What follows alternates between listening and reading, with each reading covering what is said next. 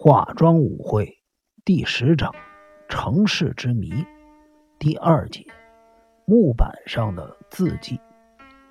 根金之所以对他们住的房间记忆深刻，是因为这两个人的举止十分的诡异。那个房间现在还保留着狄小璐刻的字吗？是啊，一直都留在那儿。呃，你没有看吗？待会儿再看。你继续说下去。在近藤刑警的催促下，藤田新三接着说道：“篝火晚会开始后啊，大伙儿都渐渐喝醉了，开始扯着嗓子高唱‘一头大象踏进蜘蛛巢’。只有那两个人一直待在对面的小山丘上聊天。从那时候起啊，我一直很注意他们俩人。那天晚上的雾很浓，不过当我爬上小山丘的时候，还能清楚的看到天边的星星。”你爬上小山丘干什么呀？我只是想邀请他们两个跟大伙一块热闹热闹啊。结果你被对方一口回绝了。是啊，就这么回事啊。藤田新三苦笑着说道：“李小璐是怎么拒绝你的？”他说：“不了，谢谢你的好意。”我则继续游说，大家聚一聚，热闹一下嘛。他却回答说：“我跟田代都没什么兴趣。”他们两个人究竟谈了些什么？我没听到啊。他们一听到我走路的声音就不说话了。哎，你可真够蠢的！你干嘛不蹑手蹑脚走过去啊？这样子你就告诉警察大人一些讯息了呗。啊，呃，也是啊。呃，接下来发生了什么？后来我就回到会场，连狄小璐什么时候离开我也不知道，也没有跟田代说过话。我只知道这些。报告完毕。藤田新三离开了吧台的座椅，站到了锦藤刑警面前，举了个敬礼。主任，我们要不要去十七号房看看？昨天晚上投诉的旅客不多，十七号房正好空着。投诉的旅客都笑称这是狗屋，因为它的空间真的比狗屋大不了多少。每间木屋都用四根柱子将屋子架高，入口处是一扇木门，里面大约只有三叠大小。屋外有木板阶梯连到屋内的地板，一共是三阶。一行人走向了阶梯，打开了简陋的木门，里面的木板墙和地板透出了一股霉气，杂草从地板的小洞里冒出，风一吹过去啊。整间屋子感觉凉飕飕的，屋子里面只有一扇采光用的窗子，光线非常的阴暗。藤田，狄小璐的头睡在哪一边？他的头睡在左边，当然以左手当枕头，右手在木板上刻了。金田一耕助拿出打火机给了日比野警官。哦，谢谢。日比野警官借着打火机的微弱光线，弯着身子四处查看。金田一先生，是不是这个？哦，在哪儿？这里刻的好像是方程式之类的东西。狄小璐太久所刻的字体歪七扭八，书写方式是从左往右，看起来相当的吃力，不过还能够勉强读得出来。A。加 q 不等于 b 加 p，a 加 q 不等于 b 加 p，这么念没错吧？这这到底是什么东西啊？金田一耕助弯着身子看着刻在木板上的字，呃，近藤先生，你觉得应该怎么念呢？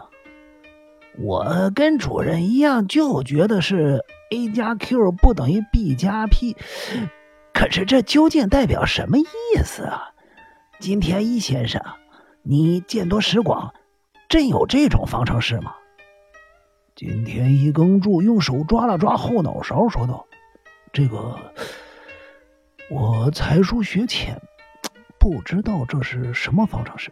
不过日比野警官，去年狄小路发生意外后，你调查过这间木屋吗？”有啊，可。是没发现木板上刻着这行方程式：a 加 q 不等于 b 加 p。锦童刑警又低声重复了一次：“狄小璐究竟想表达什么？”主任，狄小璐有没有刻下其他的字迹？哎，有了！日比野警官借着打火机的亮光，在上述方程式的下方发现了一些相同的刻痕。这些刻痕比刚才的方程式更不清楚，像是不小心刮到了似的。金田一耕助和日比野警官仔细的看着那些刻痕，好不容易才研究出来：S A S U K E，S A S U K E，S A S U K E。模板上刻着这些字越来越小，越来越小。金田一先生好像只能读成 Sasuk。呃，是啊，这些刻痕确实只能这么念。呃，从第一个字母是大写来看，会不会是个专有名词？Sasuk，佐助主任，这一次事件的关系人中有没有一个叫佐助的？现场没有一个人对佐助这个名字有印象。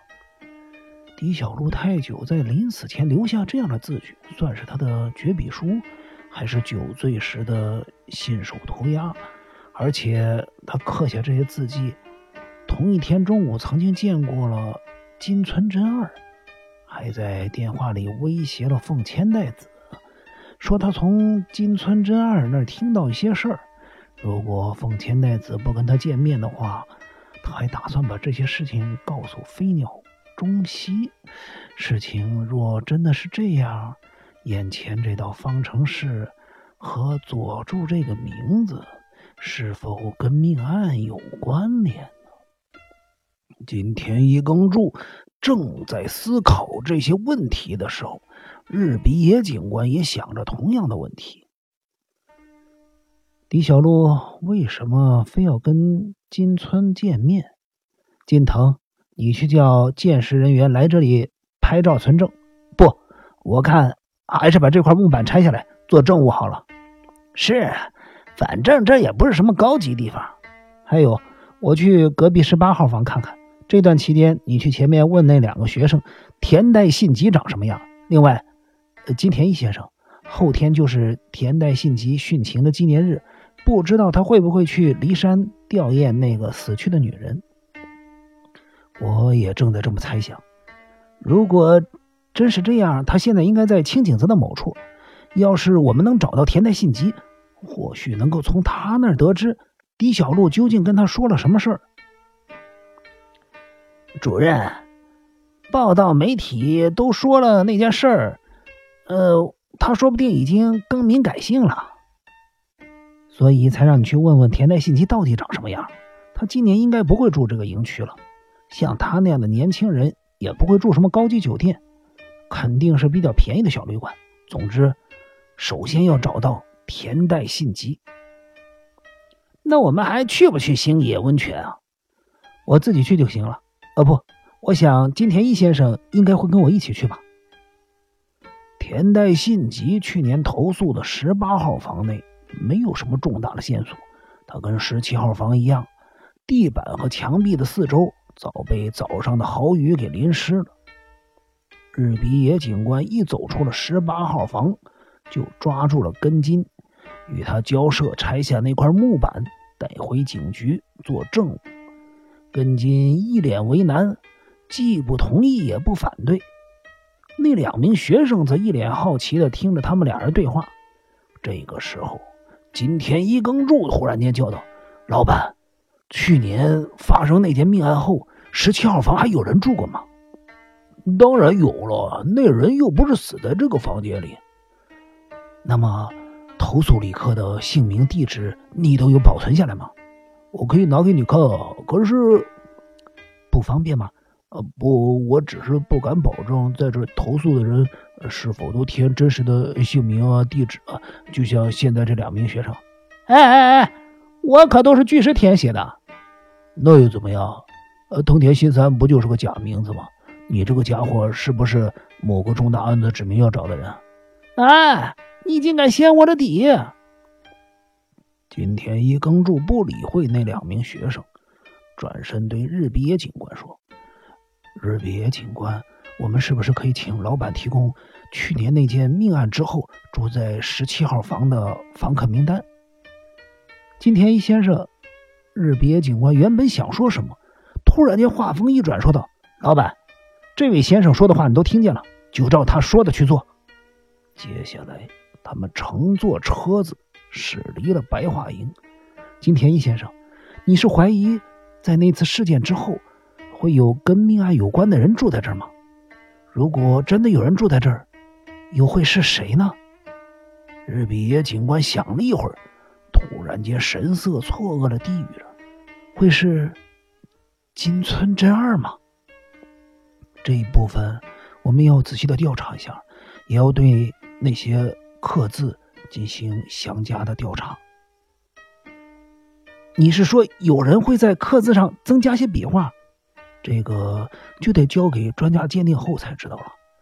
啊，你决定将木板拆下来交给专家做鉴定的做法，我个人是十分的钦佩。日比野警官受到了金田一耕助的赞美，顿时沉默不语。沉默了一会儿之后，金田一耕助首先开口说道。日比野警官，关于田代信吉这个人，我也认识他。金田一先生，你为什么？你们是朋友啊？有件事你大概没听说。去年发现田代信吉和小宫雪殉情的人就是我。当时我把名片递给刑警之后就离开了。是你啊？是啊，去年这个时候我也住在清景泽。八月十六日下午，我一个人爬上了骊山。爬到山顶的时候呢，天气还不错。我无意间发现了一个洞穴，洞里面全是蝙蝠。后来我听到了隆隆的声音，知道天气将要转换。我急忙走下山。当时雾气已经开始笼罩我的四周了。就在我下山的途中，遇见了两位上山的男女。我提醒他们，这个时候上山很危险。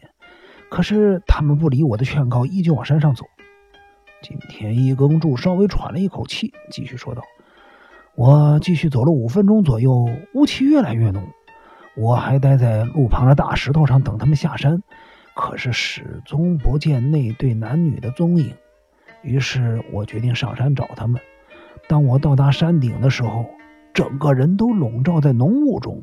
我忽然间想起先前发现的那个洞穴。”因此前往一探究竟，结果发现那对男女死在洞穴里，女的已经断气，男的还有脉搏。车子刚刚穿过了南园的平交道，往国道十八号线西疾驶。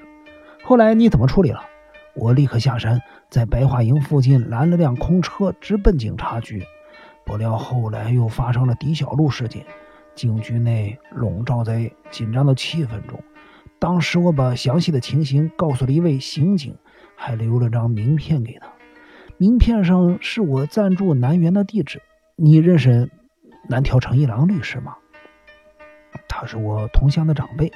最近两三年，我每到清景泽都会住在他的别墅里。啊，原来如此啊。我在名片的后面写下了南条别墅的电话号码，然后交给了刑警。当时已经是四点半多了，我以为刑警会跟我联络，所以就待在别墅里不敢出去。可是我一直没有接到警方的电话。傍晚七点左右，有位做生意的老板来南条别墅，因为他的说话非常大声，我才知道。骊山发现的那对殉情男女，女的已经死亡，男的转院治疗。于是我安心的搭上七点五十四分的丸池号回东京了。之后，我从报纸上获知了男子是艺术大学音乐系的学生田代信吉，女的原是歌剧院的团员小宫雪，离开剧院之后从事应招女郎的工作。若不是你告诉我这事儿，我还不知道你就是那桩殉情案件的发现者呢。后来我还问南条夫人，警方有没有跟我联络？答案是没有。根据后来的调查，金田一耕助当时接触了那位刑警，在指挥救难队攀爬骊山的途中，不小心将名片弄丢了。